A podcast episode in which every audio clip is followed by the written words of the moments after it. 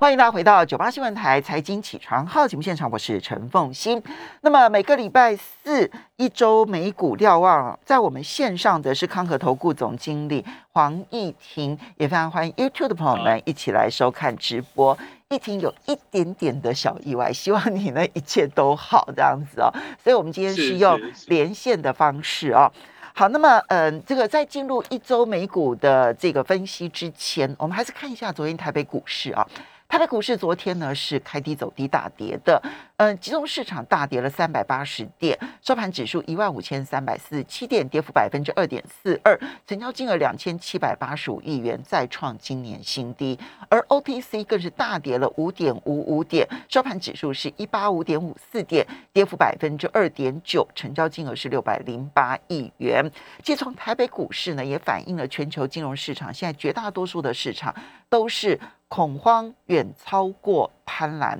那么在这个恐惧高涨的时代，要怎么去看待？我们先来看一下美股的部分。啊，其实呃，就最近几一周以来的美股的的盘势，其实呃，就如同今天标题来看的话，就是呈现一个震荡相当剧烈的一个情境了。但当然，在上周大盘盘急杀之后呢，呃，在上周五到呃。本周二，那周一是休市，本周二是出现一个反弹的一个格局，但昨天基本上又是陷入一个震荡。那昨天虽然呃只是小跌，收盘只是小，但其实盘中的涨跌幅度其实相当的剧烈。啊，其实反映了是目前投资人的一个情绪，哦，是随着几件事在在呃牵动。啊，第一个来说，当然就是对于联准会的货币政策的后续的走向的一个呃关注，呃。造成了市场的波动。另外一个就是，究竟呃，包含美国在内的全球经济会不会进入衰退？呃，这种衰退的隐忧也是造成呃近期股市相对比较偏于弱势的一个状况。但是就呃所谓的技技术面的一个指标而言的话，事实上技术面或是所谓的新兴指标都来到相对低点呃，所以呃只要整个沙盘的一个力道稍微减轻。呃，股市就会出现一个大幅的反弹。那例如像是上周四开始的话，其实呃，在美国的 equity put ratio 就是针对个股去做呃放用其用选择权去放空的一个呃 put call 的一个相对的比例，其实在上周四开始就出现大幅的下下降，从零点八六降降到大概零点四左右的水准。呃，所以显示说，就极短线而言的话。呃投资人的确有空方卖的卖压稍微下降一个状态，但是整体的中线结构还是出现，还是呈现相对比较疲弱的一个情势。那毫无疑问的，我们现在就是进入一个空头市场了。呃，那毕竟 S M P 五百从高点到低点已经呃在上周正式跌破两成。哦，那呃给大家报告一下，就是过去呃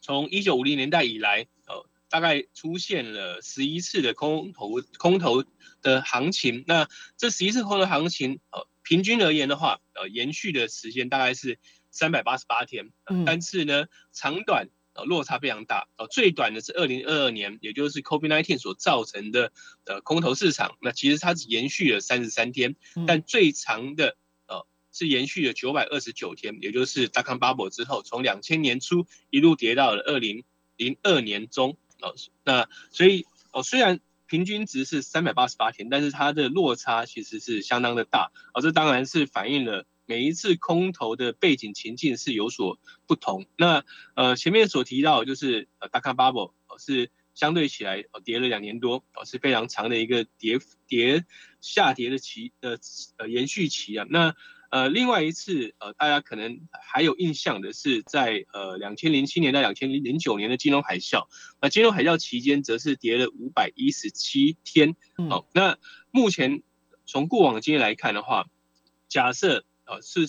呈现一个呃衰退幅度不明显，或是没有进入衰退的空头市场，那这样的状况来说的话，跌幅大概就是介于两成到三成这样的一个。平均跌幅，但是如果是进入衰退的话，那会进入相对深度的熊市，那会超过呃平均值的三十二点七个百分点。哦，那例如像是呃大康 bubble 的话，啊，其实大康它 bubble 它并没有呈现一个深度的连续性衰退，它是衰退的期间呃延续相对比较长，啊，因为后来在两二零零一年的时候又遇到了九幺幺事件哦，加深了美国呃经济的一个一个压力。那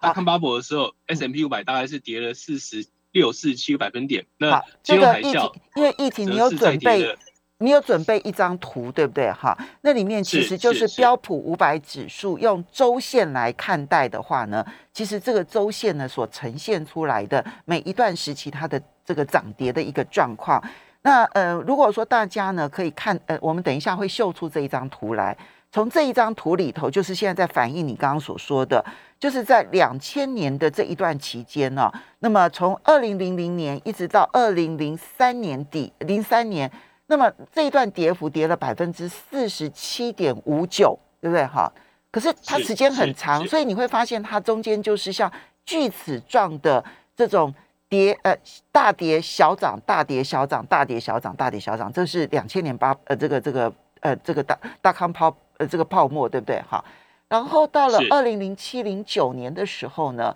这一次跌了大概五百一十七天，也一样，它会它相对比较陡峭，但是也同样有大跌小涨、大跌小涨、大跌小涨。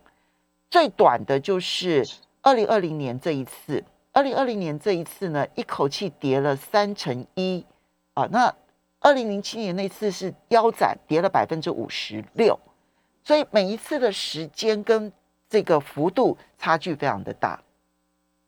是是，呃，也就是说，呃，我们必须要去回头检视，就是每一次空头市场，那它所谓的背景的因素。那就观察面向来看的话，我可能会建议各位，呃，未来或从现在开始可以去更关心几件事啊。第一个，呃，可以去关心的是估值的部分，那也就是远期本一比的变化。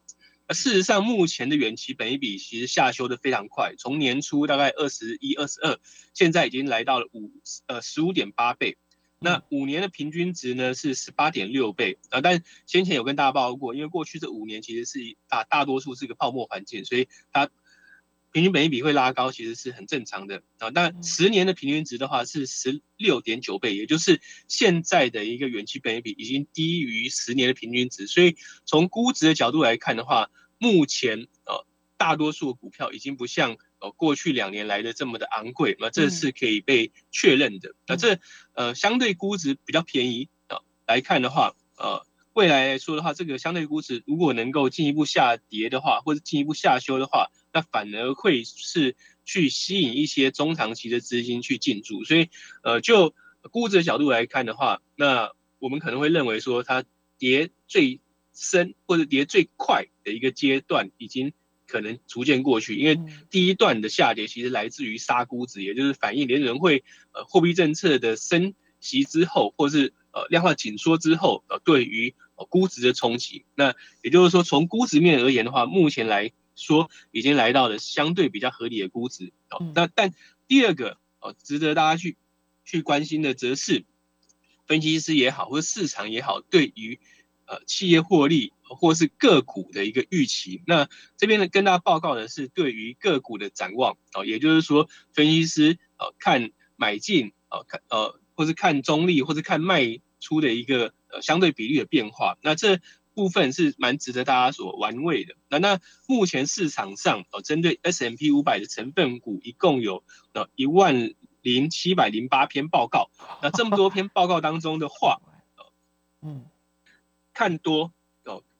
个股就是对于他所追踪的个股给予买进评价的，才高达五十六点九个百分点。嗯，那中立也就是后部分的话是三十七点七啊，建议 sell 就建议卖出的只有五点四。那这个呃比率的五年均值呢，呃如果是看多的部分的话，就是呃建议买进的部分的话是五十三点三，呃后的部分是四十点七。那 sell 是五点五，也就是说，呃，看建议买进的一个比率，事实上还是高于五年的平均值。那认为说应该卖出的部分的话，则是低于五年的平均值的五点五。也就是说，目前而言的话，其实分析师对于各国展望还是偏向乐观，所以呃，未来其实还有进一步下修的一个部分。那那这样的一个下修其实是相对比较不利的，或者相对比较不健康，因为它基本上是。受到市场的一个回档之后，而被迫去修正或者去调整它的一个对于个股的看法，也就是说进一步的一个呃后续呃对于呃个股的展望或或对大盘展望的一个下修的话，呃有可能再去触发投资人相对起来比较偏向负面的一个观感或者负面的一个情绪，那所以有可能这一部分也就是呃市场分析师呃对于呃企业或是对于个股的一个未来展望、未来的一个呃买进看法的一个调整，有可能成为一个呃下下一次哦下杀或者下一次对盘势造成压力的原因之一。好，那议婷，至于我请次产业，呃，议婷，我是请教一下，你这边提到的一万零七百零八篇的 paper 是什么时间点所生产的 paper？呃，基本上就是今年以来对于 S M P 五百的一个展望报告，所以是一到成分股的展望报告，所以等于是一到六月中旬，对不对？是是这里面能不能看到一个趋势是说，比如说第一季它的报告比较是偏买进的多，然后卖出的少，还是第二季还是维持这样的比例？有没有那个买进卖出开始第第二季跟第一季的差别呢？其实呃，相对比较不幸的是，这个差别不大，就是年初跟现在为止，呃，这些看多的比率到现在为止，其实并没有太多的下修。那所以即便今天美股七点多，好，即便美股不管是标普啦、纳斯达克或者是费城半导体，其实都已经进入熊市。到目前为止，分析是师的建议还是买进的远高于平均多的 OK，好，这个是远高于卖出，对嗯，嗯，好高于，OK 卖出。好，这个是获利预期。这个获利预期很重要，因为这个获利预期其实影响到本益比的估算。对嗯对，也就是说，当预期是正向的，本益比是有扩张的空间；那本益比呃预期是负向的时候，其实本益比会有修正。那接下来其实关键的重点就是第二季的季报公布的时候，也就是大概七月中旬到八月中旬。嗯那我们预期在那个时候，企业本身会提出相对比较负向的一个营运展望，应该会成为呃市场关系的重点。所以在那个时时时间点，分析师们也可能去比较积极的去下修呃嗯他们对于个股的一个看法。呃嗯那呃第三点呃值得大家持续关注的呢，则是呃经济基本面的情势。那目前看起来毫无疑问的就是一个高通膨哦、伴随升息之后可能会压抑经济成长的一个环境。那目前这样的环境还没有改变。那嗯虽然经济数据还没有呈现板块性的恶化，但是呃，接下来呃板块性的恶化应该会出现，因为一些领先性的指标已经开始出现过高往下的一个趋势，呃，所以嗯呃基本面呃必须要去持续追踪。那最后是联准会的政策了，那这联准会政策的话，待会会跟大家报告，就是过去这一周，包含昨天听证会，鲍威尔他到底他所透露出来的讯息是什么？我们稍微休呃息一下，基本上等一下回来之后，我们就从联准会的政策这一个部分开始谈起。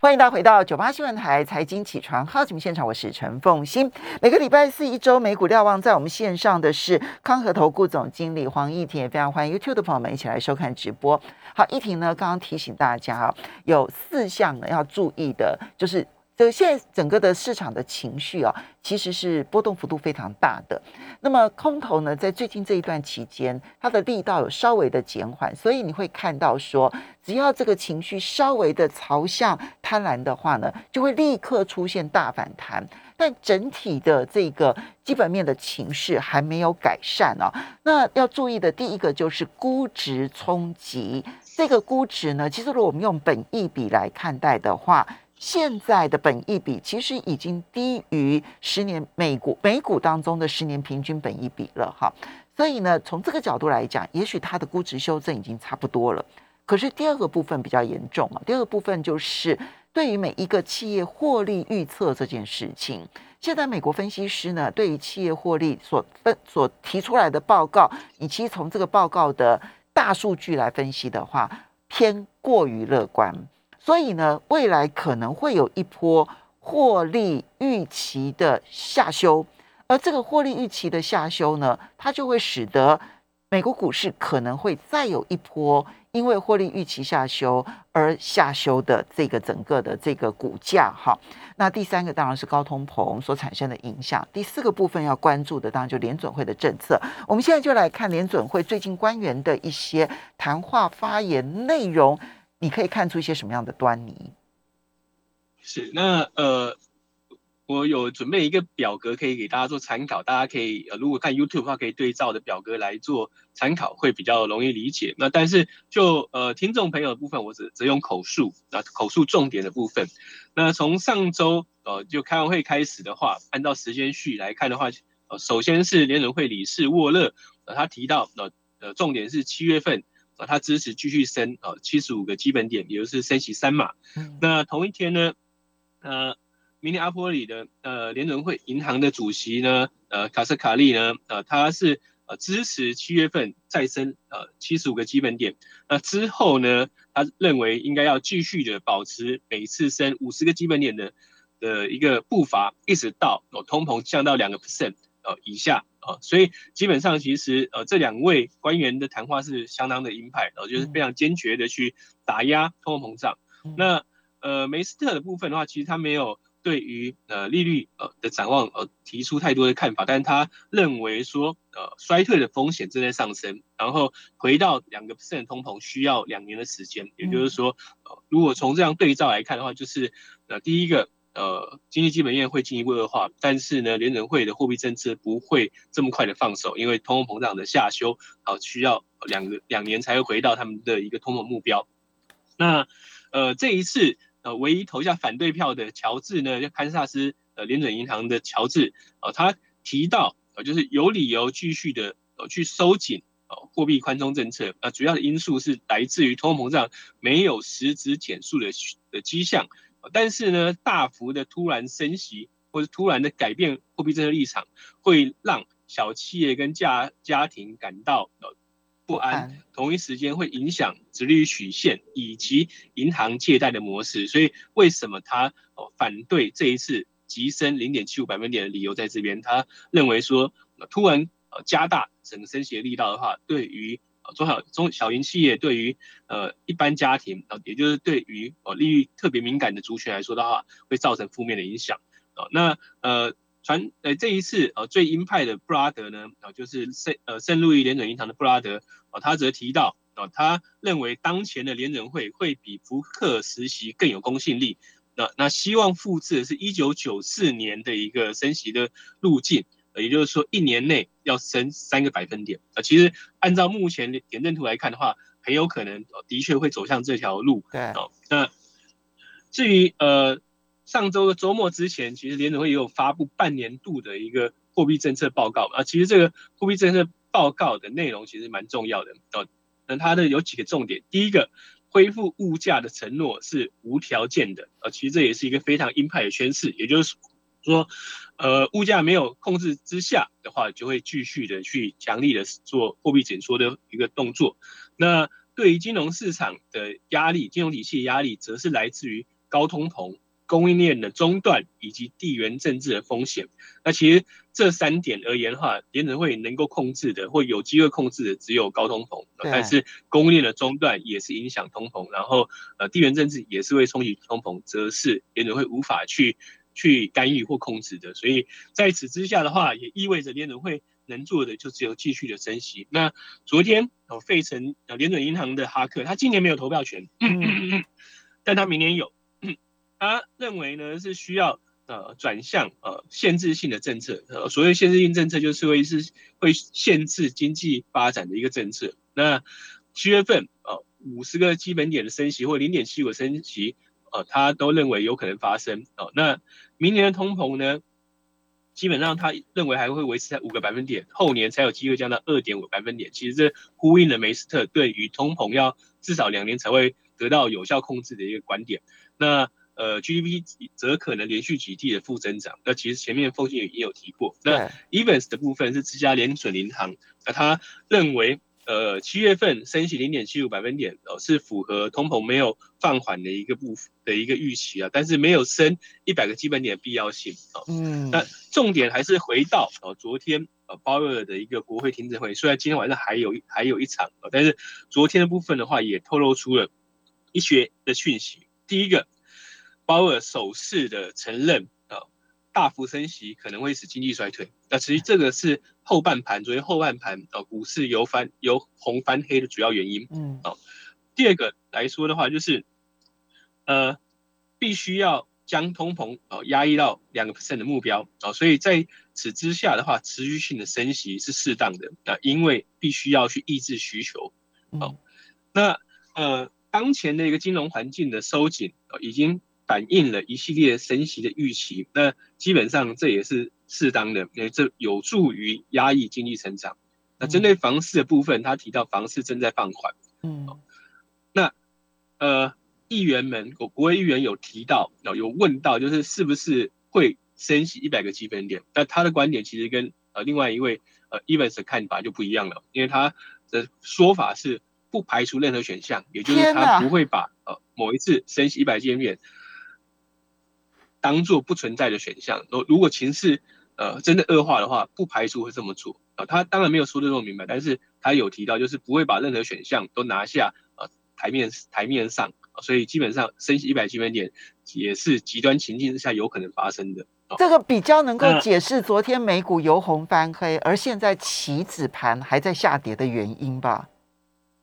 是是是，啊，也就是说升息很强很强烈，然后经济有可能衰退，这都是鲍威尔口中所提到的哦几个观点。那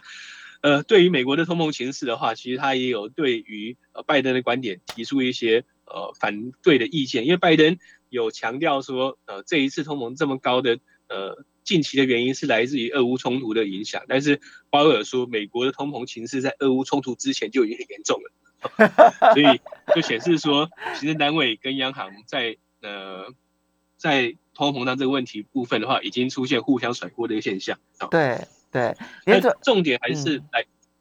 来自于啦，就是投资人该去怎么解读呃。现在呃，联准会的看法，那联准会目前看起来的话，其实的确是相当鹰派。那七月份再一次升息零点七五百分点，应该是呃可能性是非常非常高。对，也就是说九月份那一次就会变得非常的重要。啊，也就是说七月份开会之后到九月份这段时间的经济数据也好，或是联准会官员在那段时间谈话就变得非常非常重要。那股市。如果要出现一个中期反弹的话，哦，在那个时间点就非常关键。假设呃在七月之后到九月开会前的这段时间，那经济数据透露出来讯讯息，呃是呈现通膨的预期跟通膨压力有过高点状况，那联准会官员也释放出相对没有这么鹰派的立场的话，那大盘有机会出现一个中期的反弹，但终究。什么时候真正要落地？其实还是要最终还是要反映基本面的变化。那现在基本面变化，其实在刚刚才刚开始。那升息的步伐来到了半山腰，那所以基本上空头的环境。并不会这么快的结束。好，刚刚其实从联准会的官员，虽然每一个官员有一些些这个发言的微调，但基本上你都可以看出来，对他们来说，怎么控制通膨才是目前最重要的。升息的速度，可能每一个这个联准会的委员他有他不同的判断，但现在整体来说，为了压抑高通膨，现在看起来每一个委员都认为，这个适当的经济衰退恐怕都是。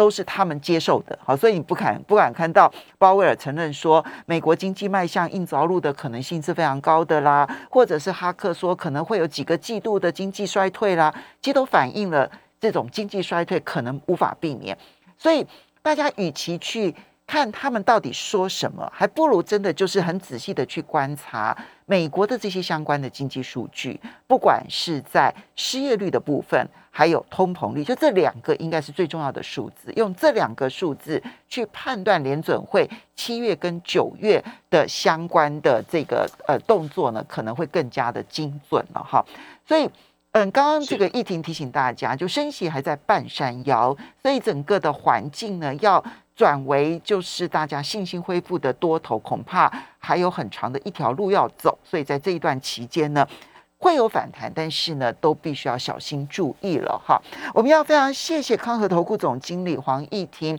也要非常谢谢大家的收听收看。